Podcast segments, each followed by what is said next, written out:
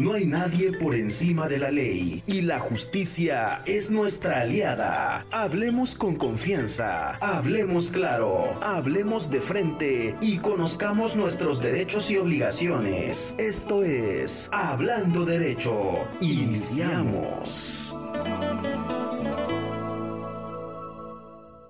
Muy buenos días, tengan todos ustedes. Una vez más, el Consejo Estatal de Abogados con su programa Hablando Derecho con el Consejo Estatal de Abogados. Ustedes se dieron cuenta que nos ausentamos dos semanas por cuestiones de trabajo. Y bueno, estamos de regreso. Estamos de regreso con un tema muy importante que nos va a platicar nuestro asociado, el licenciado Cándido Parra, socializando la norma. Eh, un tema muy importante para conocer, bueno, que la, eh, cómo se socializa una norma, ¿verdad, licenciado? ¿Qué es una norma? ¿Cuándo se aplica? ¿Cómo se debe de aplicar? Este, consideramos un tema muy importante y para eso nuestro amigo y socio del Consejo Estatal de Abogados, el licenciado Cándido Parra Castro, tuvo bien eh, aceptar la invitación para estar con nosotros. Licenciado, bienvenido. Gracias nuevamente por, por apoyar el Consejo Estatal de Abogados. Ustedes recordarán que estuvo hace un par de meses, dos meses por ahí, estuvo con nosotros, ya charló en alguna plática. Y, y hoy trae otro tema muy importante. Licenciado Barra, pues tenemos un tiempo muy corto, una hora. Este, pues hay que aprovechar el tiempo. Ya. No hay que aprovecharlo. El compadre. Bienvenido, gracias por la, aceptar la invitación. Y ya bueno, sus generales del, del maestro, pues ya ustedes ya lo conocen socio del Consejo Estatal de Abogados, litigante este, por años, eh, político también, el maestro. Recuerdo que por ahí en un tiempo fue aspirante, ¿verdad? Sí. Fue aspirante a una candidatura. La gobernatura del Estado. Este, es, es un abogado inquieto y bueno, pues conocedor de los temas en materia jurídica. Recuerden ustedes, hablando derecho con el Consejo Estatal de Abogados, participen, pregunten, eh, eh, pueden hacer todas las preguntas que gusten. El maestro está, viene con esa buena disposición de contestar todo lo que ustedes pregunten. Temas muy importantes. Maestro, pues, ¿qué más podemos decir de usted? Gracias, gracias por tus eh, generosos comentarios, hermano. Gracias por invitarme nuevamente a este espacio. por supuesto que me honro en ser parte del Consejo Estatal de Abogados que dignamente representas y por supuesto que participo con entusiasmo y con gusto en esta posibilidad que se me permite. Eh, quisiera explicarle al auditorio, a quienes nos escuchan, que eh, este tema que vamos a exponer en este momento, eh, que surge incluso a iniciativa precisamente tuya, en el sentido de, de hablar respecto de qué es la norma, cómo surge el derecho, cómo se da la norma, cómo cedemos algunas eh, eh, eh, de nuestras, parte de nuestras libertades a, un Estado constituido, cuáles son las responsabilidades de este ente respecto de las cadenas de seguridad, de la administración del derecho, etcétera, etcétera, es con la finalidad de que las personas comunes vayan teniendo un conocimiento somero de qué es precisamente la norma, cómo se constituye la norma, qué normas existen, cómo, nos, cómo se rige nuestra sociedad en ese sentido. Y por supuesto, en ese tenor, como bien lo dices, si hay eh, eh, algunas preguntas o muchas preguntas del auditorio que quisieran hacer, con mucho gusto las vamos a resolver. En el entendido que tal como me lo indicaste, eh, el, tema es abierto, es decir, es, es somero. No podemos pensar que esto pueda ser una clase de derecho romano, no podemos pensar que sea una clase de filosofía del derecho, sino más bien es, es algo somero para que nuestro auditorio, que muchos de ellos no tienen contacto con eh, la ley y su forma, eh, la puedan tener y puedan eh, de alguna manera generar esa inquietud y probablemente de ahí venir las preguntas. Y con mucho gusto las estaremos respondiendo.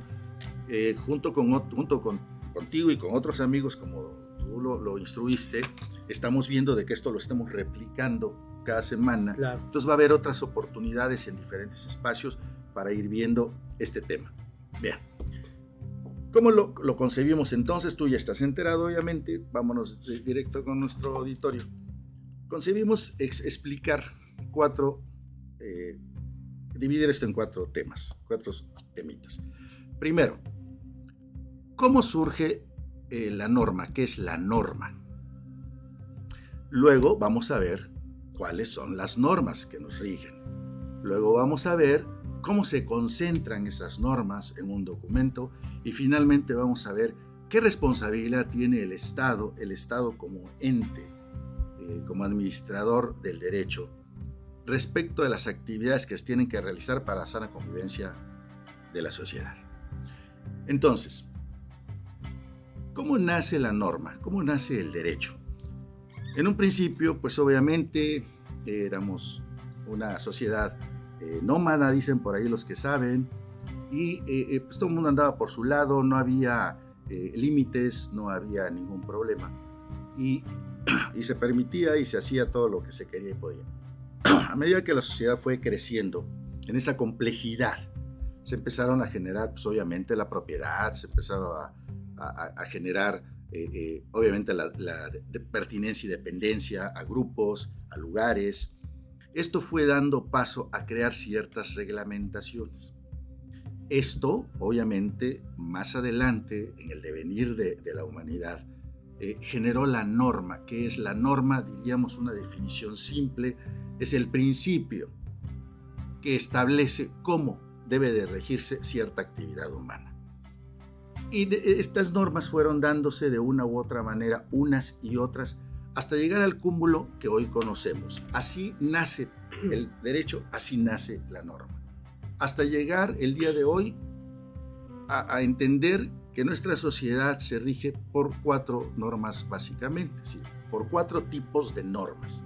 La norma jurídica, que es el derecho en sí, son las legislaciones, son los códigos, son eh, los reglamentos, todo lo que conocemos y que el ciudadano común y nosotros entendemos como aquello que nos indica qué debemos de hacer, cómo lo debemos de hacer y qué no debemos de hacer para que esto funcione, nuestra sociedad funcione adecuadamente. Entonces tenemos la norma jurídica, tenemos la norma religiosa, cualquiera que sea, en el ámbito de cada quien de sus creencias, la norma religiosa existe y obviamente la observamos de alguna manera. Tenemos la norma moral como tercera y tenemos eh, la norma del buen vivir. Todas ellas tienen una base eh, documental, tienen una base eh, de, de nacimiento y de crecimiento. Todas ellas tienen un premio, y todas ellas tienen una sanción. Así diremos rápidamente que en la norma jurídica eh, se establece, por ejemplo, que pues si yo me meto a la casa de alguien sin su permiso, pues estoy cometiendo un delito de allanamiento y para ello existe una sanción determinada que se va a imponer por esa actitud. En la norma religiosa, pues por ahí dicen que eh, no eh, verás a la mujer de tu prójimo eh, el castigo, si lo hago, la norma establece que no tendré una salvación.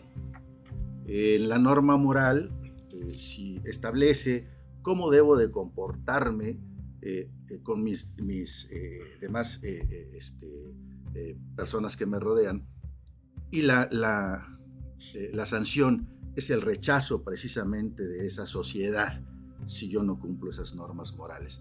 Y la norma del buen vivir, que incluso hasta por ahí también tiene un libro muy famoso que establece algunas cosas, si no mal recuerdo es el Manual de Carreño, y también tiene su consecuencia, tiene su sanción, cuál es el rechazo del grupo al que pertenecemos. Si yo no como adecuadamente y abro la boca y estoy hablando cuando la tengo llena de comida, pues ya no me van a invitar a, a comer, ¿verdad? Entonces, Así nace el derecho, esas son las normas que nos rigen, que son nuestras primeras dos eh, partes.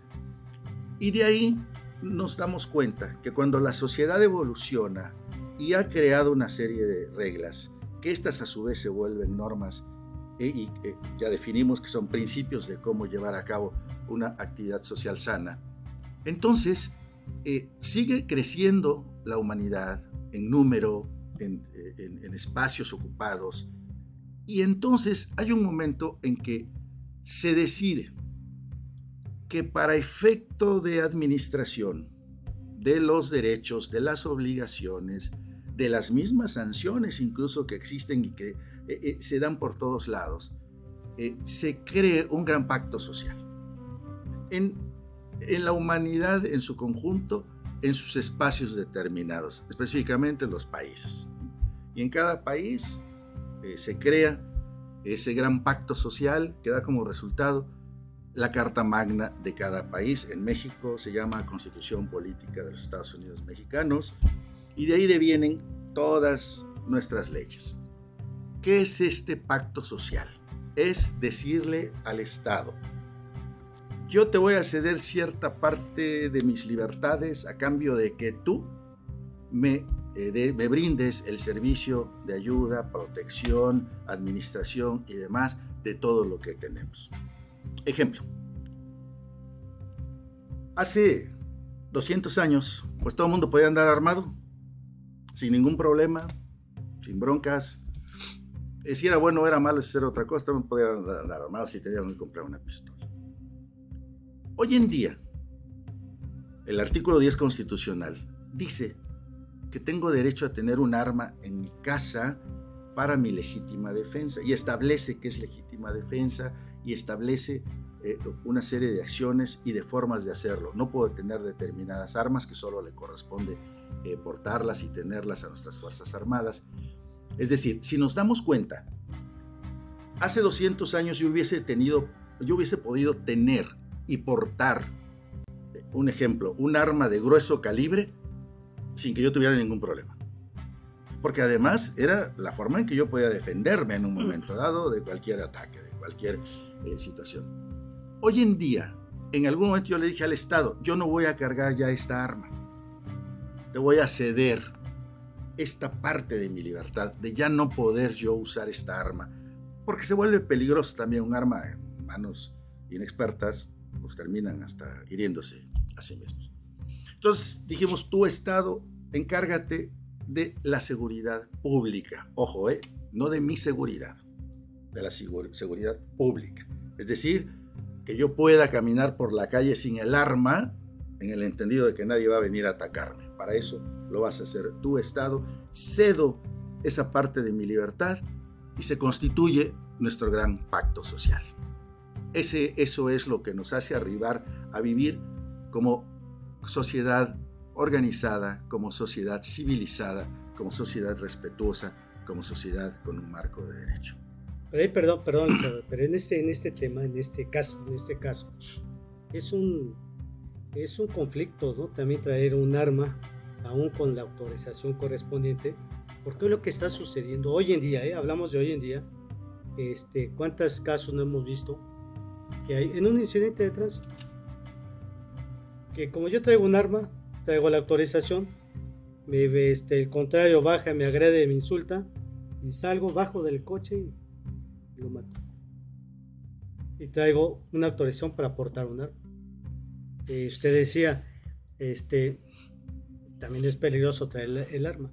Pero ahí cómo, cómo se actúa el actuar, el actuar del Estado, porque el Estado le dio la autorización para portar esa arma, pero no le da la autorización para ejercerla por una rebeldía ¿no? de uno mismo o de unas partes. Y así hemos visto muchos casos.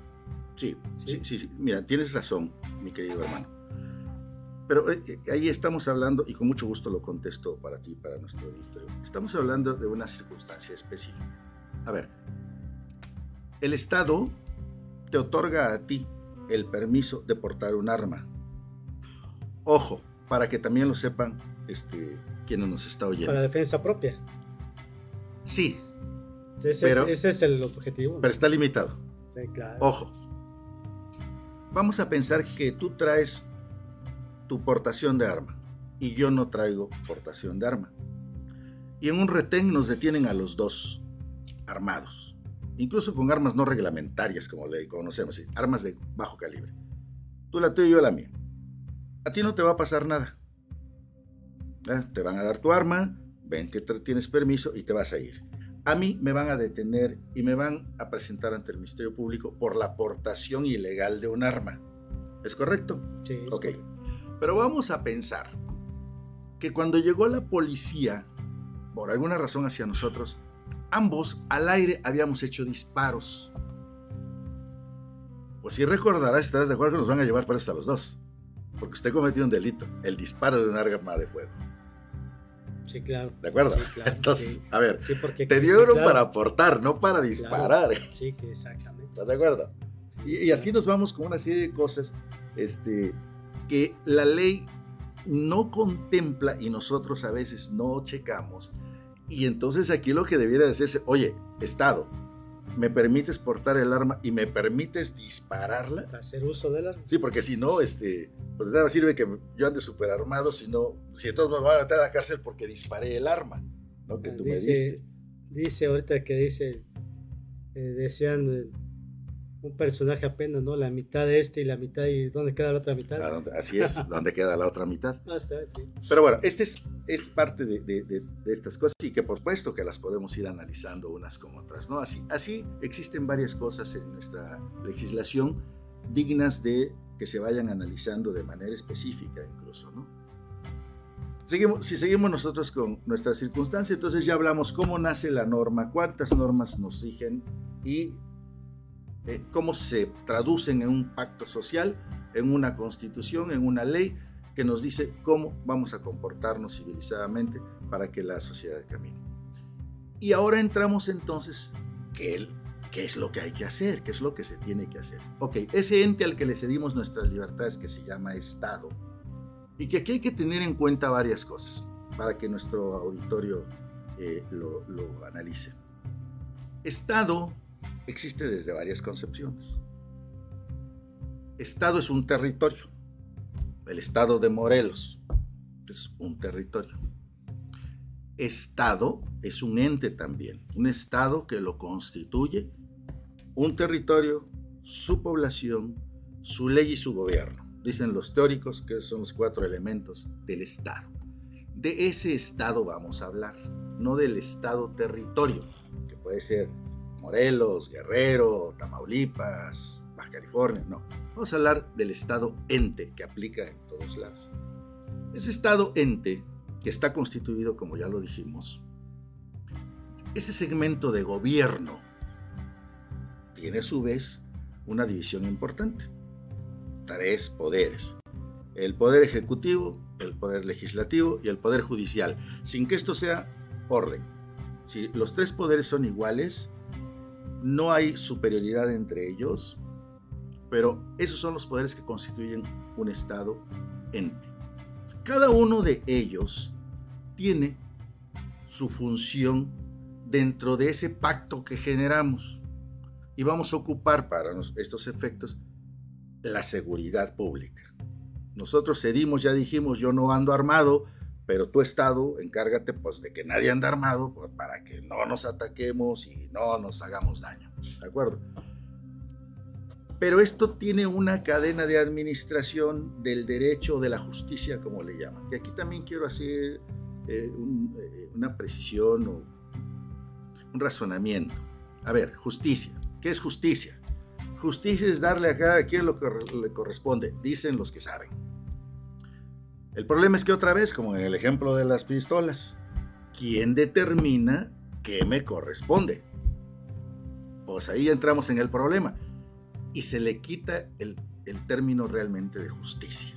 Porque pues yo no estoy de acuerdo con que alguien diga que a mí me corresponde esto. Yo digo que me corresponde otra cosa. Entonces, entendamos que el término justicia en los entes, en los órganos, es un nombre. No es algo que sea a pie juntillas. El Tribunal Superior de Justicia ni es superior ni es de justicia. El Tribunal Superior de Justicia se llama Tribunal de Alzada, es decir, es el que está arriba de un juez para ver específicamente las apelaciones que se hagan en contra de lo que hace el juez inferior. Entonces es un tribunal de alzada y no administra justicia, dice el derecho. Pero ahora, entre el juez y él, porque el juez dijo el derecho, entre las dos partes en contienda. Y así nos vamos para arriba y encontramos que llegamos a la eh, Suprema Corte de Justicia de la Nación. Pues no sé, porque entendamos que justicia es un término, puede ser eh, eh, Suprema Corte de Ley Nacional. Justicia es una, un término, no es de justicia, es de derecho. ¿Por qué es importante señalar esto? Vemos últimamente, con las circunstancias que pasan en todo el país, desafortunadamente, pero hablemos de nuestro Estado, que la gente exige justicia, entendiéndose esto como eh, la disuasión, la prevención, la investigación y el castigo a, a una acción criminal. Eso no es justicia, es aplicar el derecho. La justicia estamos muy lejos en ese momento de concebirla y de ponerla en práctica. es cuestión de legalidad. Por eso es importante que sepamos qué nos toca hacer o qué les toca hacer a las instituciones. El Ejecutivo, en cualquiera de sus niveles, hablemos del Estado para que entendamos el, el contexto general. ¿Y por qué lo digo así? Porque el Ejecutivo también existe en el municipio, el presidente municipal es el Ejecutivo. El legislativo en el Estado, que es el Congreso, también existe en el municipio, es el Cabildo Constituido. Y el Poder Judicial en el Estado de Morelos, que eh, entendemos que es el Tribunal Superior de Justicia, también existe en el municipio. Está representado por el síndico procurador. ¿Ok? Entonces, y a nivel federal, pues también tiene su ejecutivo, su legislativo y su judicial. Y se derivan las autonomías. ¿Qué son las autonomías? Pues tenemos en la mayoría de los casos, hablando de la misma circunstancia, en el Estado creo que solamente hay una o dos eh, procuradurías que eh, todavía no son fiscalías y que no son autónomas. En el Estado de Morelos tenemos esta fiscalía que es autónoma de los tres poderes. Tiene, antes dependía del Poder Ejecutivo. ¿Por qué dependía del Poder Ejecutivo? Yo, claro que es una situación muy personal, pero no comparto la idea de que deba haber una autonomía en tanto que el delito le corresponde perseguirlo al Estado, porque yo le di esa facultad constitucional cuando hicimos el famoso pacto social y yo nunca dije y nunca me preguntaron que si esto se podía pasar a un ente diferente. Pero bueno, esa es otra situación. También tiene algo que hacer. ¿Qué tiene que hacer el Estado entonces para responder a esa confianza que yo le di al cederle ciertas de mis libertades? Ah, pues hacer todos los actos tendientes a prevenir que no haya delincuencia. ¿Cómo? Pues a través de programas sociales, a través de eh, recorridos, a través de patrullajes, a través de cámaras, a través de 20 mil cosas que existen, que se deben de hacer y que hoy además se tiene el apoyo de la tecnología. ¿De acuerdo? Es decir, si el, Estado en ese, en ese poder cumpliera su función, entonces, cuando llegara a esta autonomía, es la fiscalía, pues no, no, no, no debería existir la fiscalía. Si el Estado, si el Ejecutivo cumple con su función, ¿para qué queremos a la fiscalía? No hay delincuencia. Como no cumple su función, entonces hay crímenes, entendiéndose como crímenes pues, las violaciones, los homicidios, los asaltos, los secuestros, los robos a casa habitación, los robos de automóviles, todo el catálogo que existe en el Código Penal. Al no cumplirse, no hacer su función este, pues obviamente se genera e, esta ola delictiva que ahora pues le tiene que, le, toca investigar a, la, a la fiscalía. Una fiscalía que además está atada de manos porque si no hay denuncia no puede hacer nada. Entonces, tiene dos problemas. Uno, uno no cumplió su función y dos, el ciudadano no vamos y, nos manifestamos con una Algo que vemos actualmente, ¿no? todos los días. todos estamos Los pleitos que hay. Y este ahorita tocamos algunos temitas como ejemplo, ¿no? Si la fiscalía cumple su función, esa autonomía cumple su función, entonces va a poner a un criminal, presunto criminal, ante el Poder Judicial. Judicial va a analizar los elementos y va a imponer los castigos correspondientes. Cuando sucede esto, vuelve nuevamente al Poder Ejecutivo el asunto, porque ahora ese señor o esa señora, esa persona que ingresa a un centro de adaptación, va a eso, a readaptarse, y le corresponde al Ejecutivo. Si no lleva a cabo la readaptación correcta, pues otra vez vamos cuando llegue el momento de la reinserción, vamos a tener una persona aquí maleada. Si, si alguien no cumple su función, se rompe esa cadena de administración del derecho que le llamo yo. Y entonces se generan las crisis sociales como las que tenemos hoy en día, de las que atinadamente hablas. Aquí el asunto es que nuestros eh, amigos, eh, ciudadanos como nosotros, debemos de saber a dónde ir, debemos de saber a dónde dirigirnos. ¿Quién falló en esta circunstancia? A esa persona vamos a reclamarle, vamos a exigirle que cumpla su función, porque ese es el trato que hicimos, bueno, lo que es peor, no lo hicimos nosotros, lo hizo la sociedad y no existíamos. Sepa Dios si fueran nuestros tatarabuelos, pero lo hemos respetado. Entonces, sepamos a dónde dirigirnos, cómo dirigirnos y también aportar eh, eh, los, eh, las propuestas que se puedan hacer para que puedan funcionar todo, este tipo de cosas. hablando de un ejemplo que tú podrías para que nos, nos entendamos con nuestro editor. Tú vas al centro, no existe una cámara que sirva, dice la autoridad. No lo digo yo, lo dice la autoridad y está en medios declarado. No sirven las cámaras.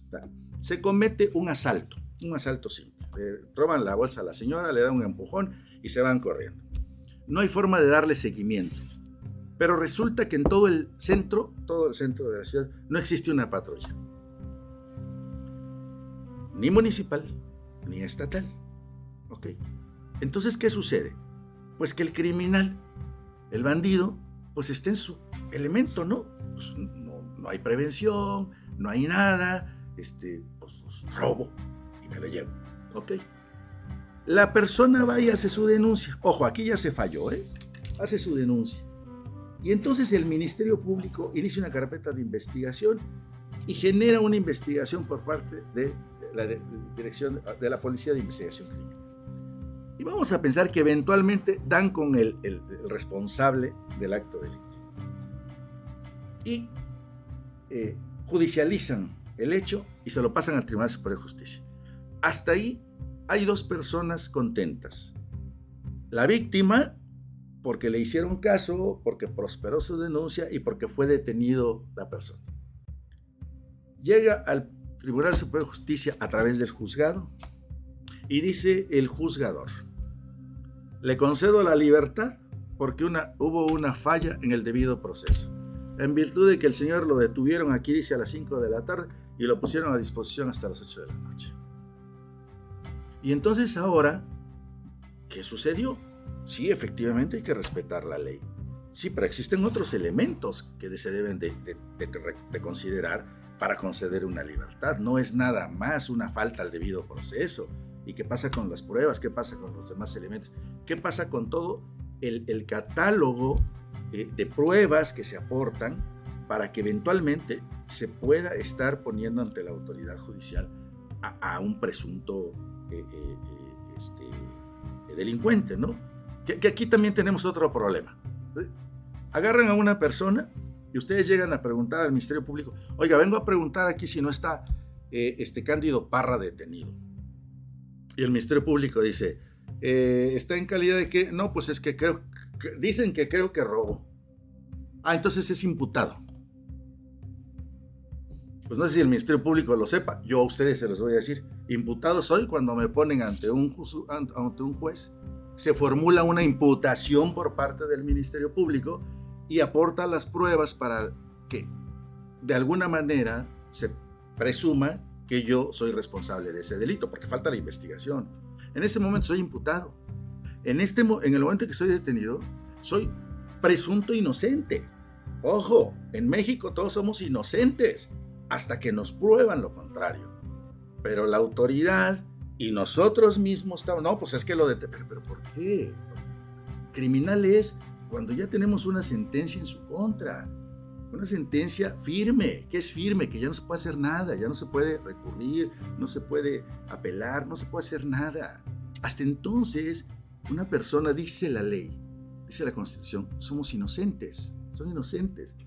Entonces, todas esas eh, situaciones que estamos señalando son los que nos llevan precisamente a que la situación se encuentre como está. Y por supuesto, también debemos entender, si hablamos de inseguridad, pues no estoy defendiendo a nadie, pero no es problema de un gobierno. La inseguridad en Morelos es problema, pues yo creo que de los últimos 30 años en los cuales cuando menos ha habido cinco gobiernos. ¿no? Esto no se generó hace ocho días. ¿Cuál sí es la responsabilidad de este gobierno y de cada uno? Que no ha hecho lo que debe de hacer. Y para ello yo pongo una anécdota que a mí me encanta. Pero no pasa nada, pero no pasa nada, licenciado Bueno. Lamentablemente vemos, y tenemos un caso reciente, lo acaba de decir. Este, el estado de Morelos ha, ha sido objeto de varios casos trascendentales, ¿no? Este, ha tenido que intervenir las autoridades fue de la Ciudad de México, de, otros, lo que vimos el año pasado. Hoy estamos ahorita viviendo un caso similar. Pero bueno, ¿qué le parece si eso lo tocamos ahorita? Un tema muy importante, ese es, también la norma se, se pone buena, ¿no? Se pone buena la norma, esa es la aplicación de las normas. Este, recuerdo ahorita que estaba comentando cuando estudiamos la carrera, ¿no? Las normas, el trato sucesivo, la norma moral, la norma. Es cierto, son temas, son temas que ustedes deben de conocer. Y lo que no acota una, la acota la otra. ¿eh? Exacto, son temas que ustedes tienen que saber. Y la verdad es que los expertos con el maestro Cándido, este, bueno, está aquí para platicarlo, para hablarlo. Y que ustedes pregunten, ustedes participen. Recuerden ustedes que es la función del Consejo Estatal de Abogados, transmitir algunos conceptos, algún, digo, no somos expertos en la materia, ¿verdad, maestro? no somos expertos así de profesionales, ¿no? Como lo, no tratamos de, tratamos de aportar, ¿no? Tratamos de aportar. Cuando digo profesionales, que no dedicamos a la materia de la docencia, la investigación como tal, este, claro, como abogados tenemos los conocimientos jurídicos para aplicarlos, pero muchas veces la gente busca este, definiciones, ¿no? conceptos, este, y, el tiempo es corto. Eh, ¿Qué les parece si vamos a una pequeña pausa comercial? Y recuerden, hablando derecho con el Consejo Estatal de Abogados, prepare sus preguntas, participen. Eh, la verdad es que se pone bueno este tema y ahorita lo que comentó el, licenciado Cándido. Vamos a entrar a un tema interesante, ¿no? Ya tocó el, el asunto el punto de, vale la pena, vale la pena, ¿no? vale la pena comentarlo. Regresamos en unos segundos. Tienes derecho a informarte y nosotros estamos para ayudarte. Vamos a una pausa y regresamos. Hablando derecho.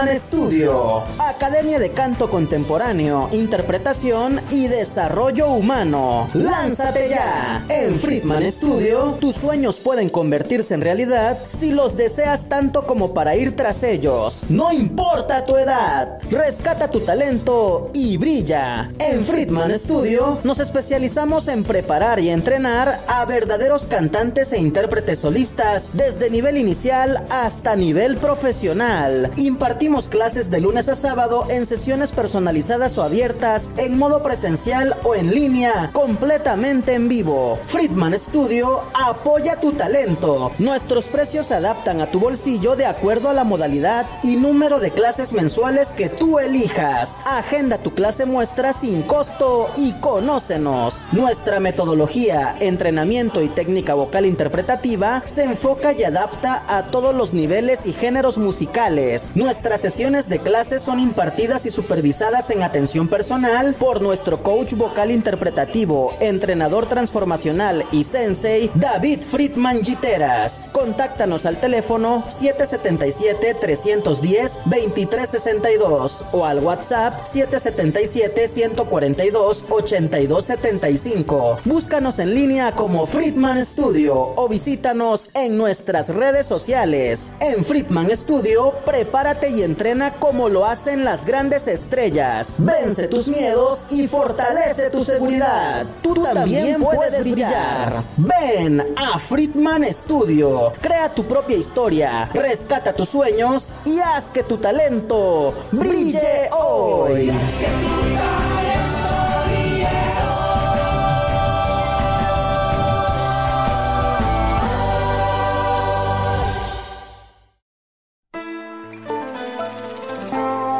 Cuando de ley y justicia se trata, no hay nada mejor que estar en una misma sintonía. Hablando derecho. Continuamos.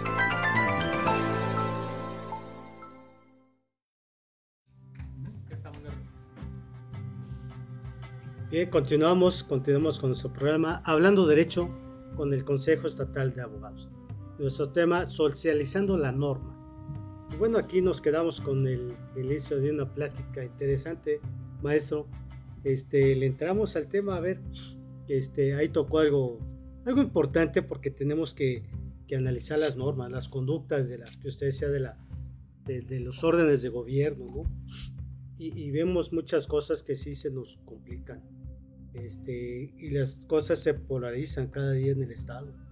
¿sí? Ahorita el conflicto que tenemos la fiscalía, ese, a esa persona que liberan, ¿sí? que liberan, este, cuando el delito que se persigue pues es un delito pues, grave, ¿no? Murieron tres personas, tres, tres personas, este, los privan de la vida para robarles, según lo que escuchamos, lo que nos comenta la autoridad, le roban el auto, eh, sus pertenencias.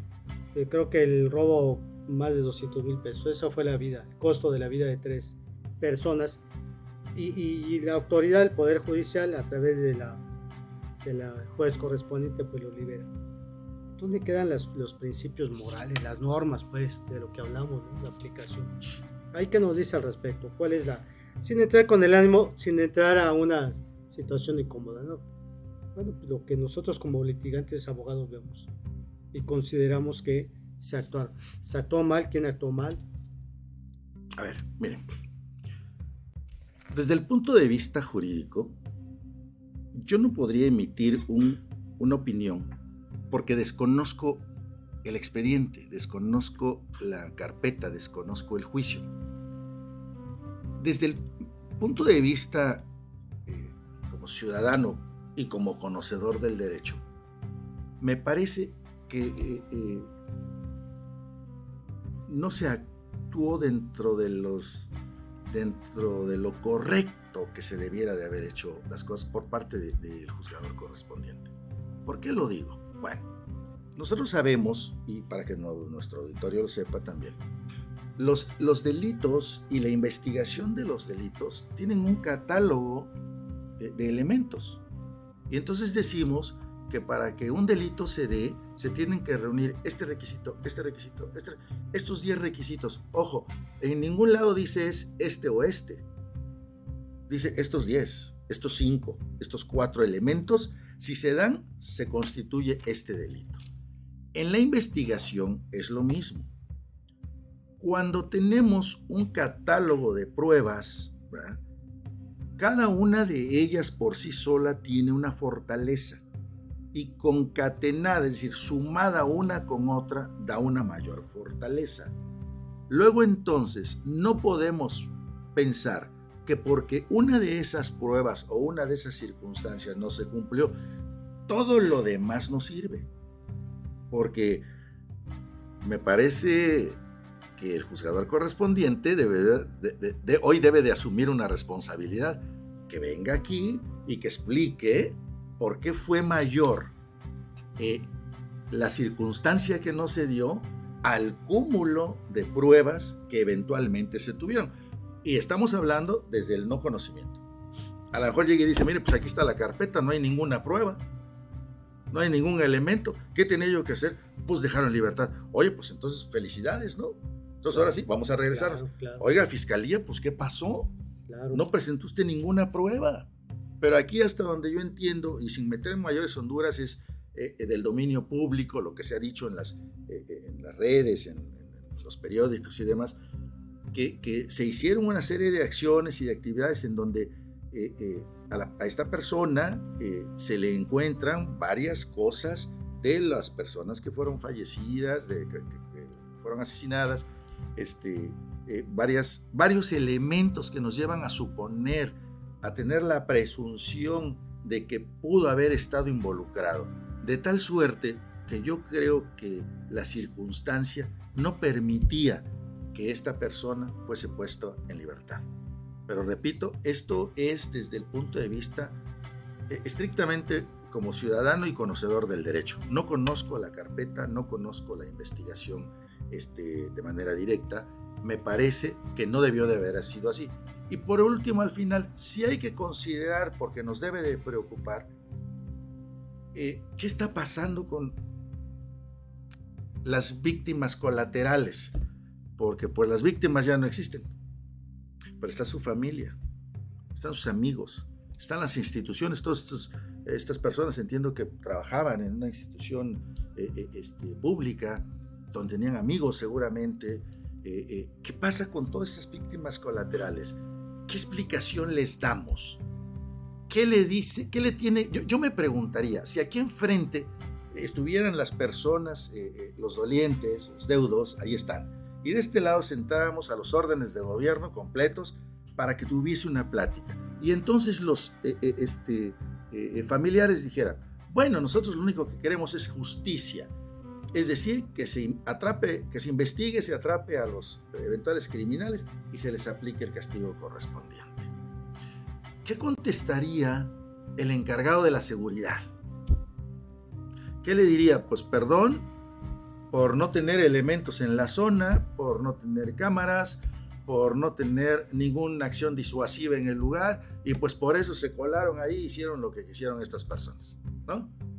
Y luego, ¿qué diría la autonomía, no? Bueno, pues pues mire, yo eh, hice mi investigación y pues puse a disposición a una persona con estos y estos y estos elementos y pues ya yo ya se lo entregué y ahí nos vemos.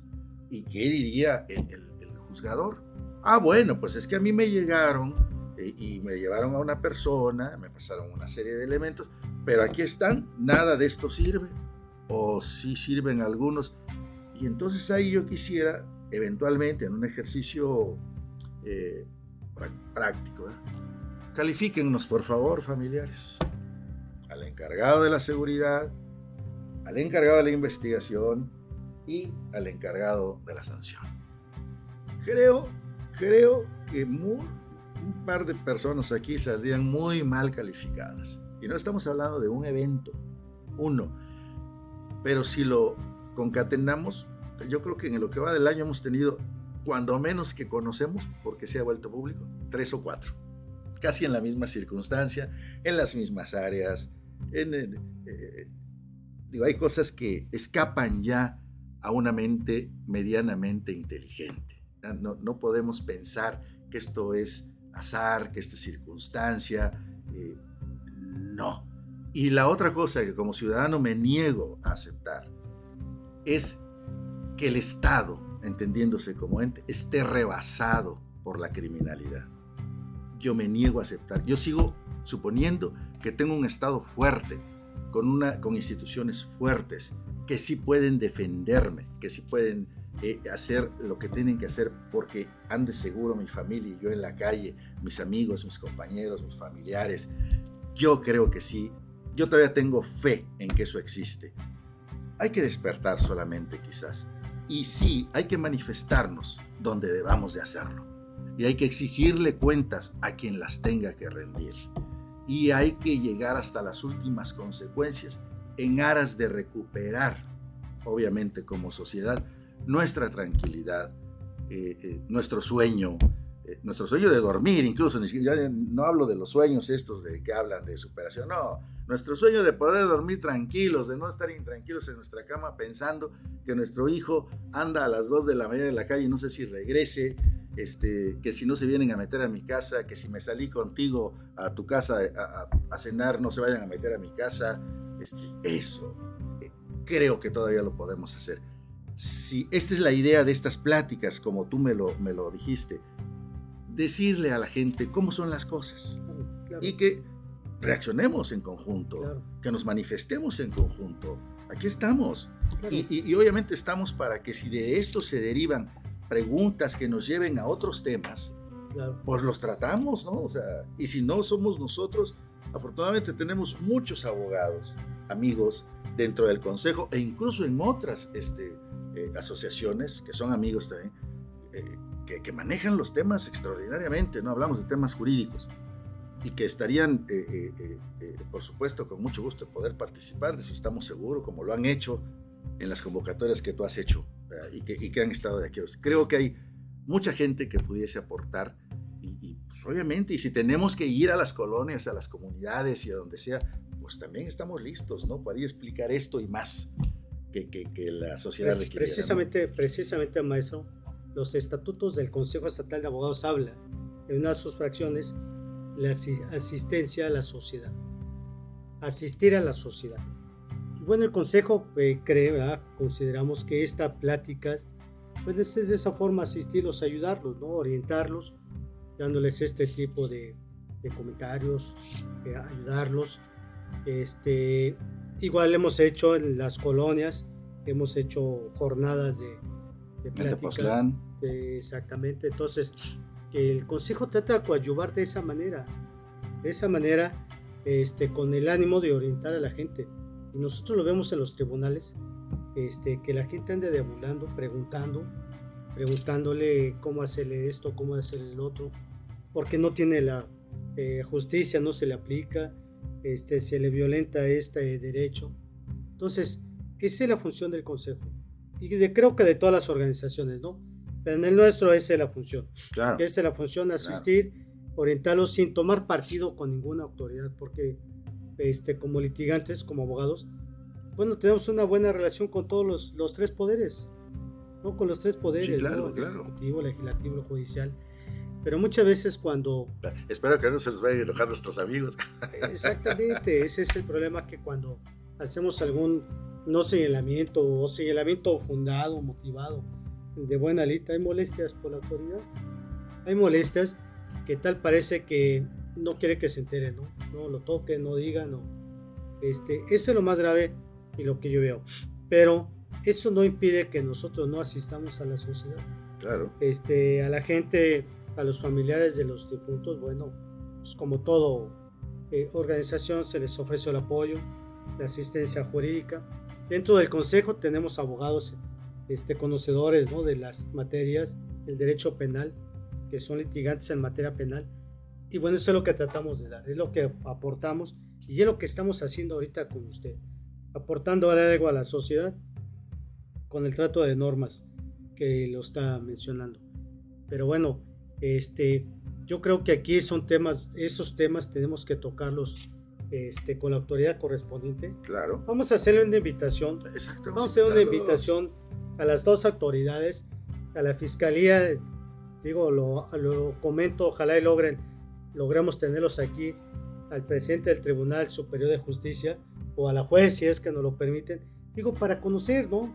Desde luego, hay casos secretos que no podemos, no se pueden dar a conocer, pero una explicación, ojalá lo puedan dar el fiscal, traerlo y que el fiscal nos explique, bueno, cuál fue la situación.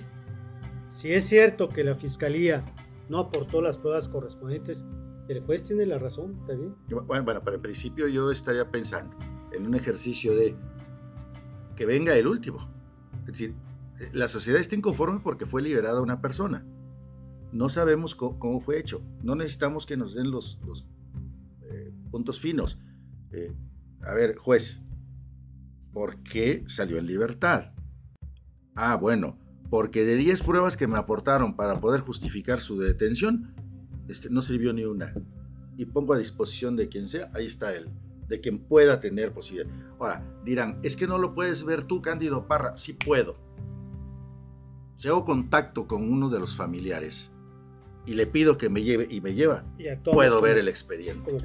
Pero que lo permitan, no vayan a salir con que pues no, no lo puede ver, no, claro que lo puedo ver. Sí, o sea, que no, que no pongan pretexto, que no haya pretexto para conocer. Para cuando nos diga, es que ni una prueba sirvió, pues le hablamos al fiscal, ¿no?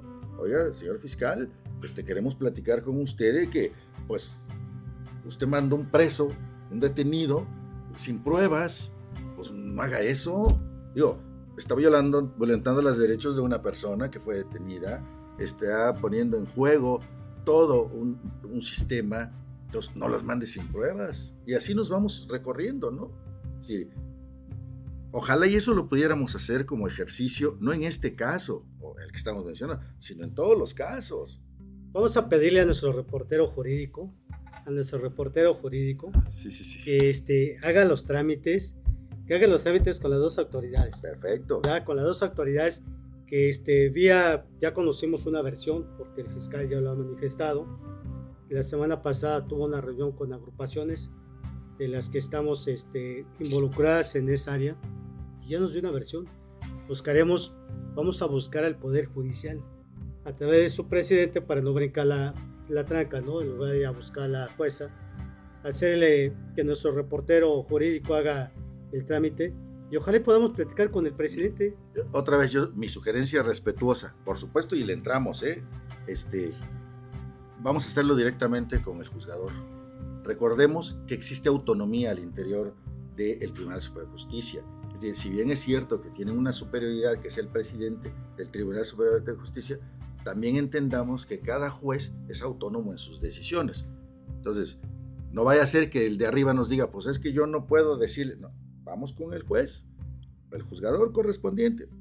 Podemos platicar. ¿Acepta usted la invitación de venir a, a, dar a conocer cuál fue o, cómo fundó y motivó, así decimos nosotros, ¿no? Su determinación, ¿no? Y así él no, no quiere, pues entonces sí ya vamos con el superior a ver si él nos puede explicar un poquito, ¿no? Sí, claro. Si yo lo comenté, yo decía directo al titular, directo, para no darle vueltas al, al asunto, pero tiene razón, tiene razón. El juez finalmente es autónomo y esa tiene su función. La convocaremos en una tarde, fuera de su horario, ¿va? para que no haya el pretexto. Y bueno, conocer de viva voz este, qué es lo que pasó ahí, qué es lo que sucedió. Esa carpeta, cómo se integró, porque también es válido decir. E, entendamos algo, mi querido amigo. En este momento lo estamos tratando aquí a nivel de tema, usted y yo pero ¿sabe quién le importa todo esto? A los familiares, ¿eh? y a la sociedad. A los familiares y a la sociedad les interesa saber qué pasó en realidad en este asunto, cómo van las cosas. Para, eh, y diremos, bueno, ¿y para qué lo quieren saber? Pues, ya se murieron unos y los otros. Pues, no, porque si logramos ver cómo están las cosas aquí, puede, puede ser el inicio de que ya no sucedan más cosas así, estamos de acuerdo. no es morbo, no es, no, hay que hacer las cosas bien en algún, a partir de algún momento para que ya se hagan lo mejor posible siempre. Repito, asunto como este, en mi memoria están cuando menos tres en este, en lo que va de este año. Es más, diría que en los últimos tres meses. Y ya no quiero pensar que vaya a haber otro más adelante. Entonces, creo que sí es importante. Qué bueno y me sumo eh, a tu propuesta. Este, cuenta conmigo en lo que se pueda. Este, sabes que represento algunas, eh, algunos colectivos, dicen hoy. Este, ellos, por supuesto que son parte de la sociedad, como tú, como yo, que estamos dispuestos a, participar, a ir con la autoridad, que nos reciba la autoridad, a cuestionar la autoridad, a acompañar a los familiares, a los, eh, yo le llamo víctimas colaterales, ¿no? O sea, vamos a acompañarlos y a ver qué sucede. No en un acto de, rebeldía, no en un acto eh, eh, de agresión, no, en un acto de duda. ¿Qué está sucediendo? ¿Qué está pasando? Explícanos, necesitamos una explicación la sociedad y los, eh, este, las víctimas colaterales, porque además esa es la función de la autoridad. Y si no lo hiciste, pues explícame por qué no lo hiciste, porque además recordemos que el delito existe por acción o por omisión. O sea, lo hiciste cometiste un delito. No lo hiciste, cometiste un delito. Y sería interesante saber de eso. Vamos a hacerlo, vamos a correr, vamos a pedirle a nuestro reportero jurídico, también tenemos reporteros que sí, claro. buscan la fuente. Y, para no caer en situaciones de, desconocimiento, porque no, no conocemos la carpeta, no conocemos el trabajo jurídico, vamos a acercarnos a la juez, vamos a invitarla. Sí, Vamos a invitarla y o para vamos a ir con ella, que nos reciba. Sí, vamos a, pero sabe que también tiene razón en cuanto a que, que nos ponga que no tengamos, que no tenemos la personalidad este, jurídica. Pero hay... invitaremos, invitaremos a familiares, ¿no? De los, de los, de los, este, hoy, hoy difuntos, en paz descansen, que nos acompañen. Claro. Sí, que nos acompañen. Y bueno, pues vamos a escuchar. Lo que se pretende o se pretende aquí es buscarla la verdad jurídica, qué es lo que pasó. Y a la fiscalía igual, vamos a emplazarla. Aquí eh, haríamos lo mismo, ¿no? Hay que platicar con el Ministerio Público. Así es. Con el Ministerio Público que nos platique cuál fue la, la situación. ¿Por qué no mandaste ninguna prueba? Eh, o sea, ¿qué pasó? Exacto. Este, porque también no sería, no sería válido que se ataque a un poder cuando no se trabaja. Exacto. Si la fiscalía no actuó, no trabajó a través de su Ministerio Público, digo, ¿por, qué estás culpando al Poder Judicial? Ese Ministerio Público corre en responsabilidad. Claro, entonces hay que atacar eso. Así como lo anunció el fiscal que interpuso eh, queja o denuncia en contra de la jueza, bueno, también el fiscal, el Ministerio Público debe de ser sujeto a una responsabilidad. Claro. Creo que está, está interesante, si me apoya, si nos apoya en eso, maestro, vamos a, Cuenta con a ello. correrlo. Hoy tenemos una reunión por la tarde, este, algunos asociados. Voy a hacer ese planteamiento y corremos la voz con el, nuestro reportero para que el lunes haga la, los trámites. Correcto. Ojalá y podamos, este, porque vale la pena, vale la pena, vale la pena conocer eh, los, el antecedente. En la semana que entra, el día 17 de marzo, el presidente del tribunal rinde su informe, De mayo. sí, el, 10 el 17 de mayo, rinde su informe. Y bueno, pues esperemos que diga algo en ese informe sobre este hecho que pasó, que sucede. Pero cuando menos nosotros conocerlo antes de ese informe, para estar en condición de tener una visión jurídica. Claro, claro. Y hay que dejar claro una cosa. Luego dice, por ejemplo, la gente, ¿y tú por qué te metes conmigo? ¿O, o por qué quieres que yo me meta y le diga yo a aquel que haga o no haga? No, señores, tenemos que meternos en todo. Vivimos en una sociedad. Debemos de luchar porque nuestra sociedad sea sana. Porque ahí vivimos. Y que funcione la sociedad y funcionen los poderes, funcionen las autoridades. Esto no es cuestión de metiches, es cuestión de accionar. Porque precisamente por no accionar nadie, estamos como estamos. Debemos de reconocerlo, no nos quejemos en los cafés, no nos quejemos en los medios. No, hay que actuar. Las cosas están mal. Hay que reconocerlo. Miren esto como los alcohólicos anónimos, yo pongo mucho el ejemplo. Yo no puedo ir a pedir ayuda a, alcohólicos anónimos si no acepto que soy alcohólico. Me dicen, primero acepte que es alcohólico. Bueno, hay que aceptar que está mal para que lo empecemos a ver desde ese punto y aportar alternativas de solución. El gobierno también, pues entiendo que no, no es todo, pero para eso estamos quienes de alguna manera estamos participando Claro, claro, claro. y estamos listos también para apoyar con propuestas de seguridad, con propuestas. Yo hago un tema un- rápido, un comentario. Los mapas criminógenos del Estado, de la, de la ciudad de Cuernavaca, los debe de tener la Policía Municipal, los debe de tener eh, eh, la, la CES, los debe de tener todo el mundo. ¿Dónde están? Tengo un amigo periodista por ahí, que no voy a decir el nombre, pero lo van a identificar rápido porque es sensible la situación. Pero hace cuatro o cinco años sacaba cada ocho días los mapas criminógenos en- en- eh, eh, publicados de, de- de- de la ciudad de Cuernavaca. ¿Cómo no vamos a saber dónde está pasando un problema? Vamos ahí, vamos a la disuasión. Yo digo que vayamos a aprender a la gente. Claro, claro. Vamos a disuadir, vamos a hacer programas, vamos a hacer, vam- vamos, la sociedad y el gobierno, ¿verdad? los encargados de esto. Vamos, yo, yo diría, llegaría a este punto, vamos a hacer que no exista la fiscalía porque no hay razón en tanto que no hay crímenes que investigar y que no existan los juzgados porque no hay criminales que eh, enjuiciar y que no existan las prisiones porque no hay prisiones que eh, eh, eh, prisioneros que tener. Y dirán, ay, es muy romántico. No, existen cientos de países en el mundo que no tienen prisiones ya.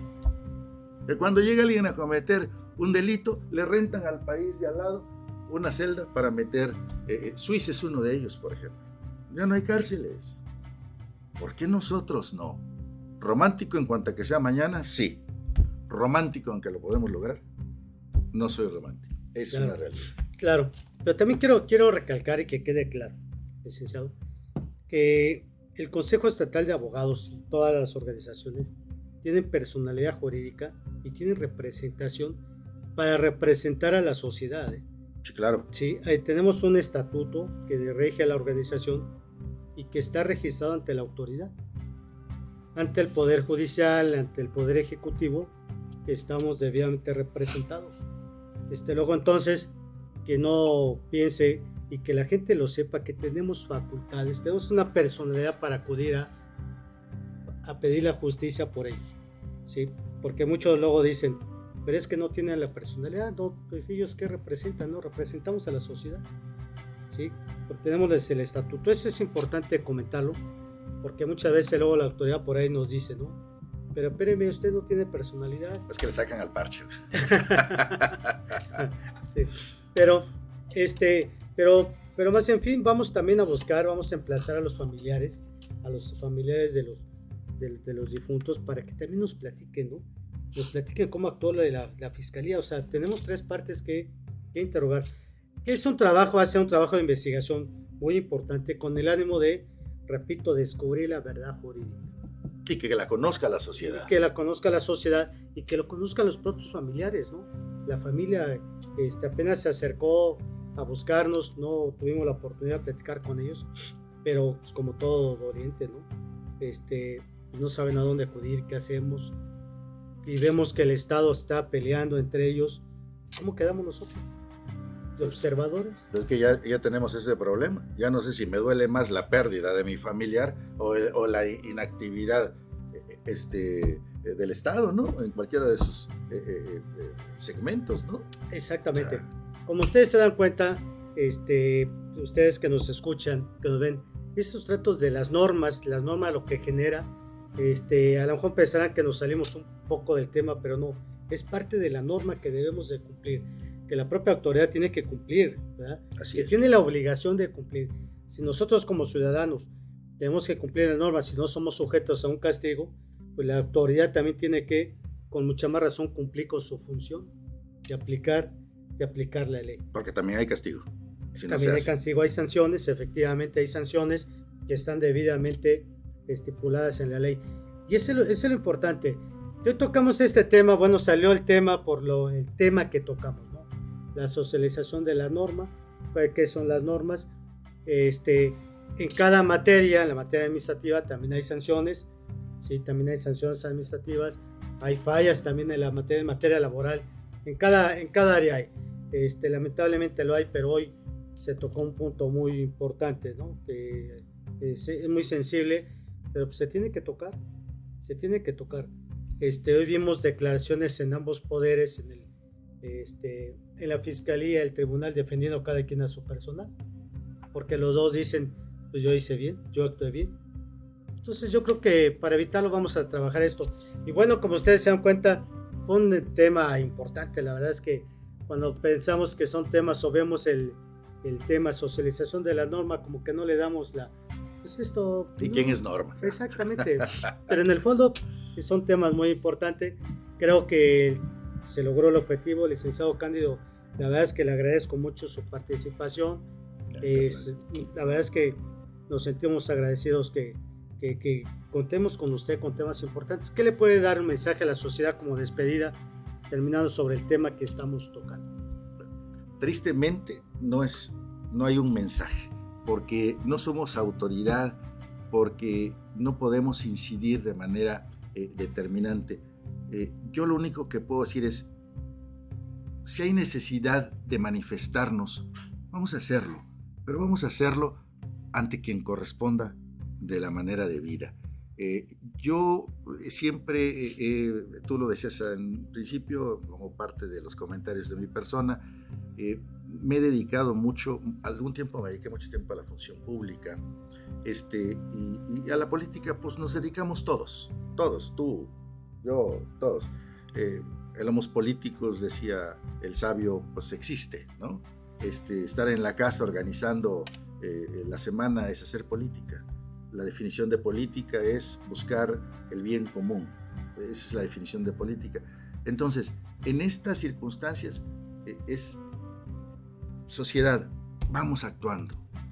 Habemos quienes podemos participar con ustedes, todos juntos, y ustedes con nosotros, porque de repente decir con ustedes se asume como yo los dirijo, ustedes van conmigo. No, nosotros nos sumamos a la sociedad nosotros somos parte de la sociedad, sentimos como la sociedad, sufrimos como la sociedad. Entonces, eh, aquí estamos. Si en algo podemos apoyar y servir, vamos, a lo mejor somos eh, quien tengamos más rápido el conducto para que nos reciba el presidente del Tribunal Superior de Justicia y a ese grupo no. Vamos a llevarlos, vamos a acompañarlos, que los reciban, que los escuchen. Hay medios para que la autoridad nos escuche y si no nos escuchan, ya sabremos cómo hacerle para que nos escuchen. Entonces, si la fiscalía se requiere hablar con el fiscal o con quien corresponda y no les quieren hacer caso, probablemente tengamos alguien eh, dentro del Consejo Estatal que, que, nos permita sacar una cita con la autoridad correspondiente y que se les pueda recibir. Probablemente si en el gobierno del Estado se requiere hacer una gestión y se, se está obstaculizando. Probablemente dentro del Consejo haya quien nos pueda abrir esa puerta más rápido. Yo vuelvo a repetir, me niego a pensar que los representantes del gobierno en cualquiera de sus instancias estén cegados a la sociedad. Más bien pienso que no llegan los reclamos hasta ellos. Pero para eso estamos nosotros, para hacer el vínculo quizás que permita que rápido permee eso y se pueda atender debidamente a todo. ¿no? Nos ponemos a las órdenes. Perfecto, gracias licenciado. Es el mensaje que nos que manda a, ustedes el licenciado Cándido Parra y por parte del Consejo Estatal de Abogados emplazo, emplazo al Tribunal Superior, a la Fiscalía, para que le permita al programa Hablando Derecho con el Consejo Estatal de Abogados platicar con su personal para conocer la verdad jurídica de este hecho lamentable que está sucediendo y bueno, conocer la realidad, conocer la realidad con el único fin de que ustedes como sociedad conozcan qué es lo que sucedió, qué es lo que pasó. No estamos a favor de nadie, no estamos ni a favor de la Fiscalía ni del Tribunal, simplemente conocer la verdad jurídica. Y de esta manera creo que ustedes como sociedad pues van a estar enterados de lo que sucede. Los emplazamos, les pedimos eh, si nos están escuchando, si alguien puede mandar mensaje a los titulares y a, las, a la propio, a la jueza que nos, que nos llegara a ver, ¿verdad? Que nos permita que dé un espacio para platicar. Vamos en son de paz, ¿verdad? En, una, en un este, acto de, de amistad, de, amistad. Recordemos que como organizaciones de abogados, pues vamos en esa, en esa, con esa tranquilidad, con esa paz para lo, lo conocer las verdad. ¿sí? No tomarlo en, otro, en otros términos. Y, bueno, hay que dar el emplazamiento, lo hacemos. A ustedes que nos escuchan, de donde nos escuchan, les agradecemos su, participación. Eh, nos vemos la próxima semana. Y bueno, pues estaremos al pendiente de este tema que fue muy importante, maestro. Este, vamos a hacerlo, ya lo daremos a conocer. A todos muchas gracias, gracias a la cabina, a Claudio, al licenciado David, a todos los que hacen posible este programa y agradecimiento para todos. Hasta luego.